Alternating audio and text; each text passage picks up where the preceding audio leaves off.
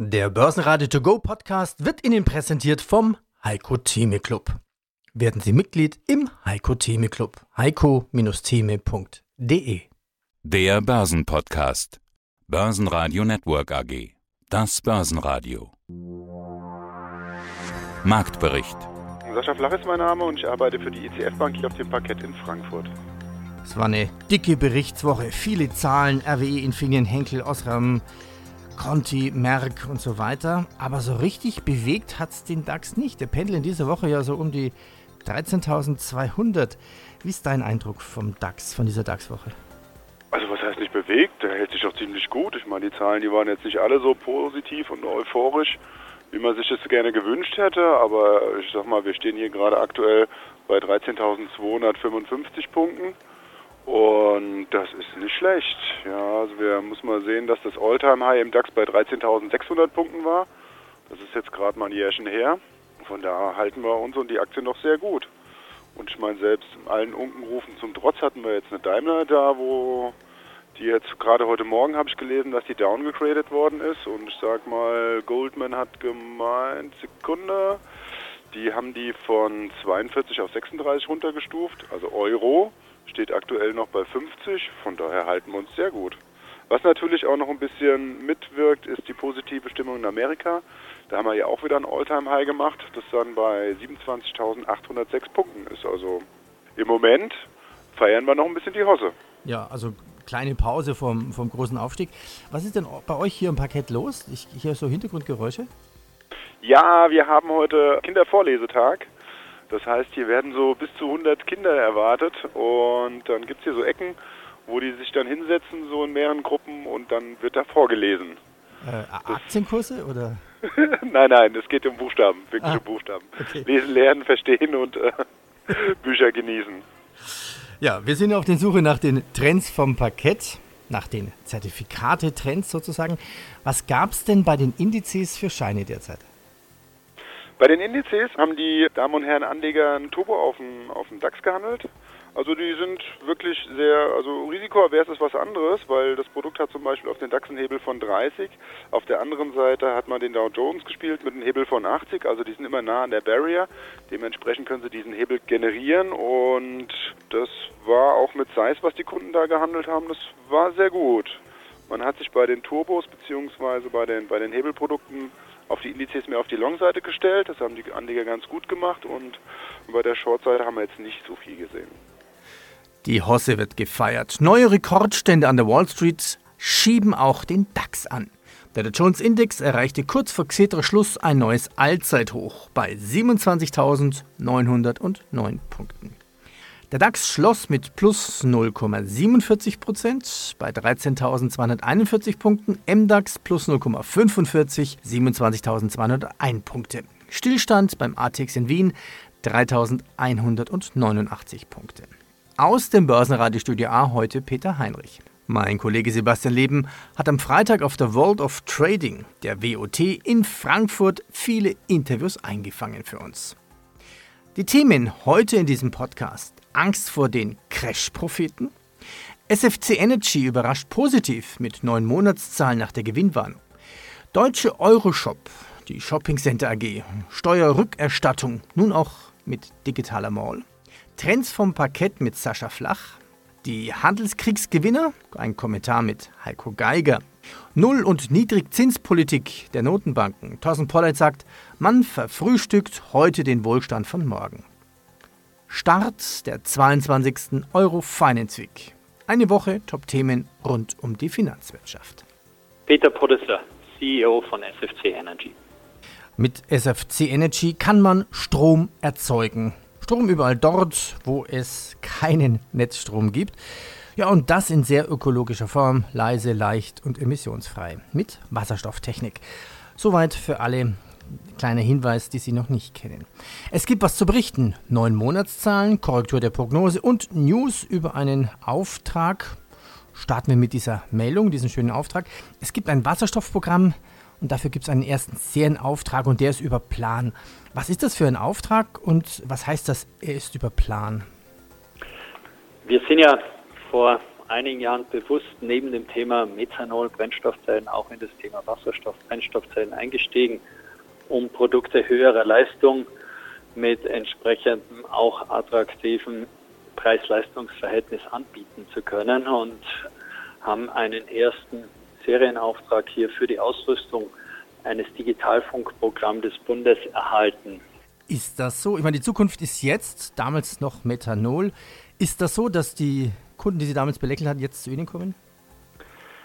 Ja, ich habe ja mit Herrn Dr. Leber auch eine gemeinsame Vergangenheit über die letzten 15 Jahre, wie er das auch ge gerade gesagt hat. Wir haben eine Achterbahn natürlich hinter uns. Die Brennstoffzelle ist jetzt auf einmal wieder auf der Agenda. Äh, Nachfrage nach alternativer Energieversorgung, sauber, effizient. Äh, und auf einmal natürlich treten diese Argumente in den Vordergrund und es wird nicht nur über reine Kostenziele diskutiert. Und aufgrund dessen sehen wir heute sowohl in industriellen Anwendungen bei, bei dem privaten Nutzer, aber auch bei unseren Behördenkonten, dass die Brennstoffzelle wieder auf dem Einkaufszettel steht. Nichtsdestotrotz gibt es da auch immer wieder Rückschläge. Nicht ohne Grund mussten wir vor einigen Tagen unsere Vorhersage, unsere Prognose für dieses Jahr ändern, weil wir leider ein Verteidigungsprogramm hier mit unserem größten Kunden in Deutschland nicht mehr in diesem Jahr abwickeln können. Ich bin Arno Schwillems, Zertifikate-Experte bei der Commerzbank und Spielleiter beim großen Online-Börsenspiel Trader 2019. Wir treffen uns beim großen Finale hier bei der Abendveranstaltung. Gerade eben standen alle draußen, haben genau hingeguckt. Da stand er nämlich, der Jaguar, der heute verliehen wurde, kann man ja sagen, der große Preis. Wie war es denn? Gab es Emotionen? Ja, also es war sehr bewegend. Vor allen Dingen der äh, Gewinner, der hat seine ganze Familie mitgebracht und für den ist natürlich ganz besonders toll, so ein schönes Auto überreicht zu bekommen. Der Jaguar I-Pace, die erste vollelektrische Jaguar-Fahrzeug und äh, insofern war das natürlich sehr bewegend. Und wir haben natürlich auch mit dem Gewinner gesprochen und er hatte tatsächlich das bisschen Quäntchen Glück, aber natürlich auch das Können, die richtigen Produkte auszusuchen. Und er hat tatsächlich auch verraten, in der letzten Woche, da ging es dann mit den Nerven so weit runter, dass er erstmal in Urlaub musste, um dann sozusagen die acht Wochen Spielzeit entsprechend zu überbrücken, weil es war dann da, doch tatsächlich auch sehr anstrengend. Ja, das war auch der Schmunzler hier im Publikum. Es ist nämlich richtig viel los. Nicht nur hier ist viel los, sondern generell war auch beim Börsenspiel viel los. Rekordteilnehmer diesmal. Woran liegt's?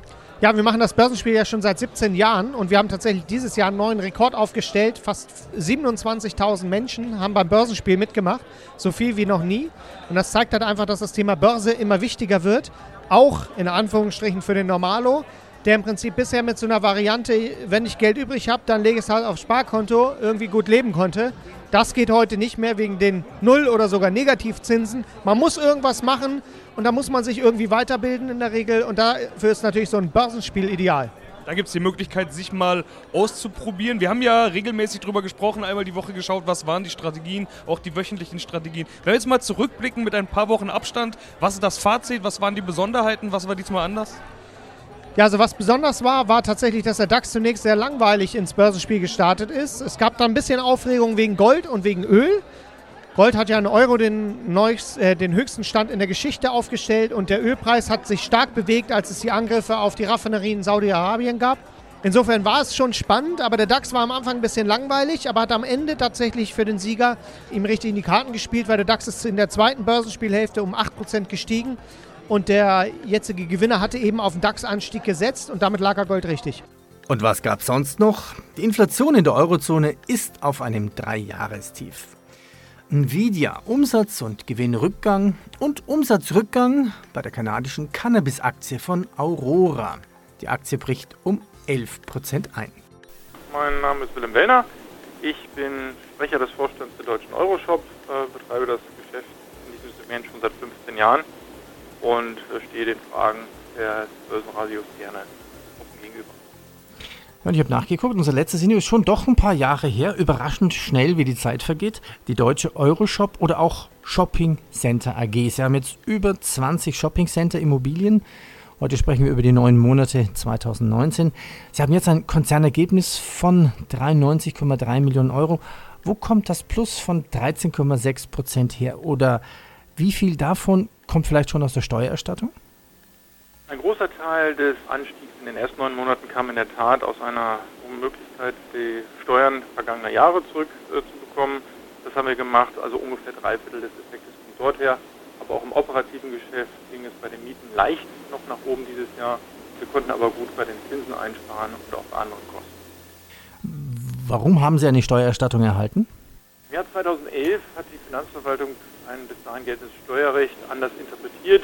In dem Zuge mussten Steuerrückstellungen für vergangene Jahre gebildet werden. Ähm, ein Gerichtsverfahren hat das überprüft. Das hat bis Anfang dieses Jahres gedauert. Ähm, es wurde dem stattgegeben, dass die Interpretation, wie bisher die Branche bezüglich der Steuern gehandhabt hat, bestätigt hat. Und insofern ähm, konnte diese Steuereffekte wieder rückwärts abgewickelt werden. Das heißt, wir haben Steuererstattung bekommen und auch Zinsen. Sprechen wir über das Geschäft. Wie sehr ist der Einzelhandel unter Druck? Spüren Sie das? Was müssten Sie verändern, um die Menschen in Shoppingcenter zu locken? Es ist in der Tat so, dass der stationäre Einzelhandel in den letzten Jahren und zuletzt auch zunehmend unter Druck gekommen ist. Das liegt daran, wenn Sie vielleicht auch an sich selbst feststellen, dass immer ein größerer Anteil des Umsatzes über das Internet, also online abgewickelt wird. Im Moment ist die ganze Branche in einer Umbruchsphase. Der Online- und der Offline-Handel wächst zusammen, aber das kostet Kraft, das kostet Investitionsmittel und manche Mieter haben auch Probleme, sich darauf einzustellen. Unseren Mietern geht es so, das sind ja die stationären Einzelhändler und insofern sind wir indirekt auch betroffen, das geht nicht ganz spurlos an uns vorüber.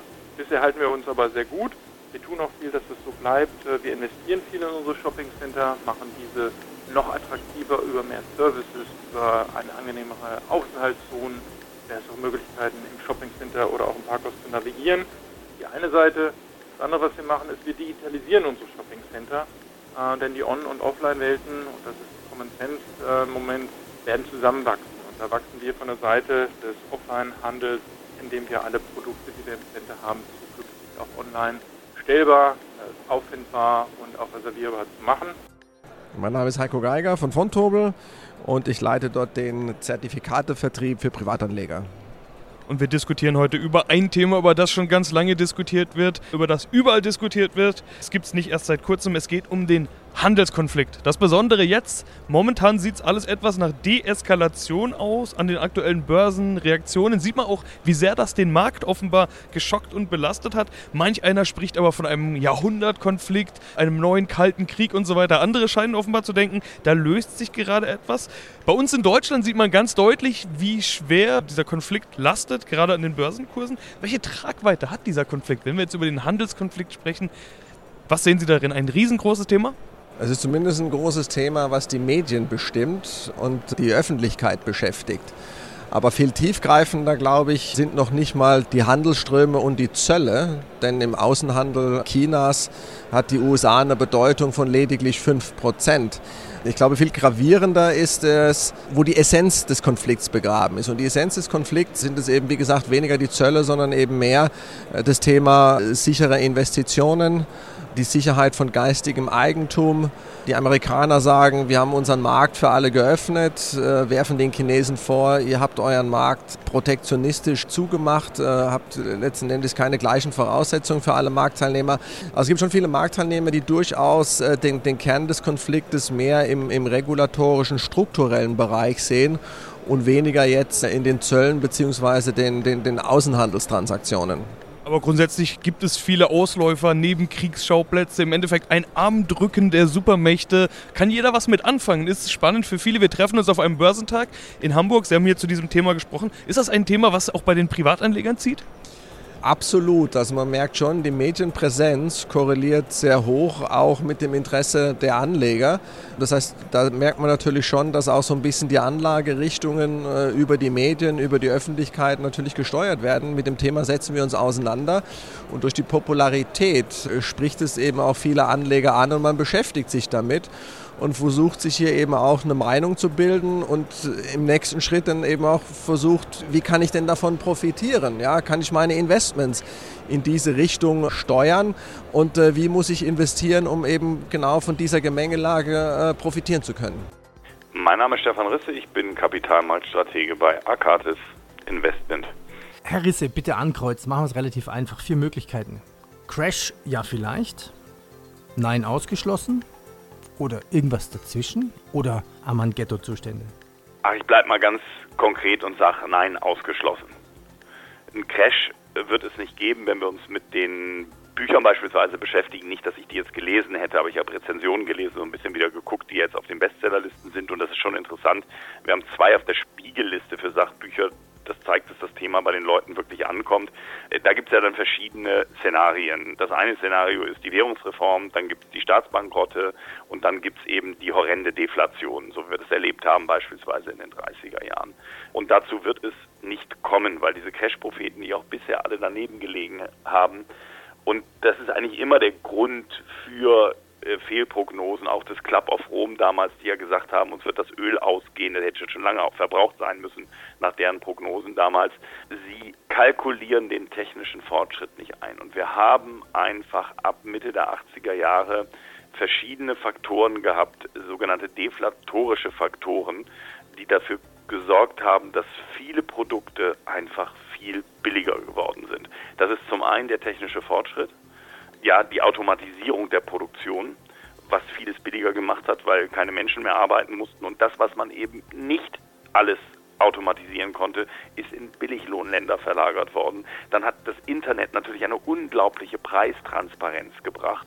Das heißt, ähm, regionale Unterschiede gibt es nicht mehr. Ich lasse mich nicht über den Tisch ziehen bei irgendeinem Händler an der Ecke. Ich gehe ins Internet und gucke, was kostet denn das Produkt bei Amazon oder bei anderen, die es noch billiger anbieten. Und dann hatten wir hier in Deutschland eben auch noch so Themen wie Deregulierung von Märkten, beispielsweise der Telekommunikationsmarkt wo Telefonieren ja viel, früher viel teurer war oder der Markt äh, des Fliegens, ja, wo die Lufthansa ja quasi ein Monopol früher hatte, äh, wo Wettbewerb entstanden ist.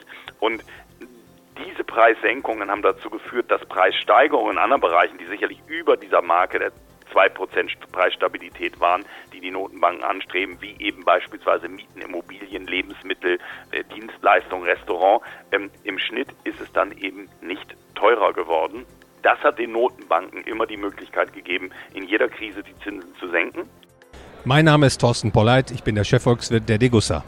Wir unterhalten uns ja regelmäßig über Marktthemen. Diesmal treffen wir uns am Börsentag hier in Hamburg. Auch hier beschäftigt natürlich ein ganz wichtiges Thema die Niedrigzinspolitik. Inzwischen ist es auch bei jedem Marktteilnehmer angelangt. Eins unserer Top-Themen. Niedrigzinspolitik ist gut. In Europa ist ja Nullzinspolitik bzw. Negativzinspolitik sogar. Herr Boller, das Interessante ist ja, laut Lehrbuch gibt es sowas ja eigentlich gar nicht. Aber wir haben es doch gerade. Wie ist das zu erklären? In den letzten Jahren ist tatsächlich eine theoretische Veränderung eingetreten. Es gibt namhafte, einflussreiche Ökonomen, die die Theorie vorgelegt haben, der Zins könne null oder negativ werden. Und äh, das ist so einflussreich geworden, dass jetzt auch einige Zentralbanken diese Politik verfolgen. Also beispielsweise die Europäische Zentralbank, aber auch die Schweizer Nationalbank, die dänische und die schwedische Nationalbank betreiben eine Null- oder Negativzinspolitik. Und das ist tatsächlich etwas, was in der soliden Theorie gar nicht vorkommen kann. Ja, mein Name ist Andreas Scholz äh, von der DFV Eurofinance Group. Wir organisieren die Eurofinance Week in Frankfurt am Main, die jetzt am Montag startet und ich freue mich über diese Woche zu berichten. Ja, das ist die 22. Sie sind ja der Organisator dieser, ich nenne es einfach Großveranstaltung. Ich war selbst schon ein paar Mal vor Ort. Es ist wirklich eine riesige Veranstaltung. Wie ist eigentlich die Struktur der Eurofinance Week? Was ist das Besondere? Es ist wirklich eine Week, eine Woche. Das heißt, von Montag bis Freitag haben wir ein volles Programm. Wir haben 20 Fachkonferenzen und Netzwerkveranstaltungen, viele abendliche Events noch. Wir haben 300 Sprecher aus dem In- und Ausland. Wir haben rund 3000 Teilnehmer, Angemeldete jetzt schon. Und es kommen immer wieder welche noch rein. Und eine Woche eben rund um die Finanzwirtschaft in Europa, rund um Finance und äh, Banking, aber auch mit sehr vielen Vertretern aus der Realwirtschaft, also mit äh, Unternehmern, weil das wollen wir auch mehr und mehr machen, Brücken bauen von der Finanzwirtschaft in die Realwirtschaft und zurück.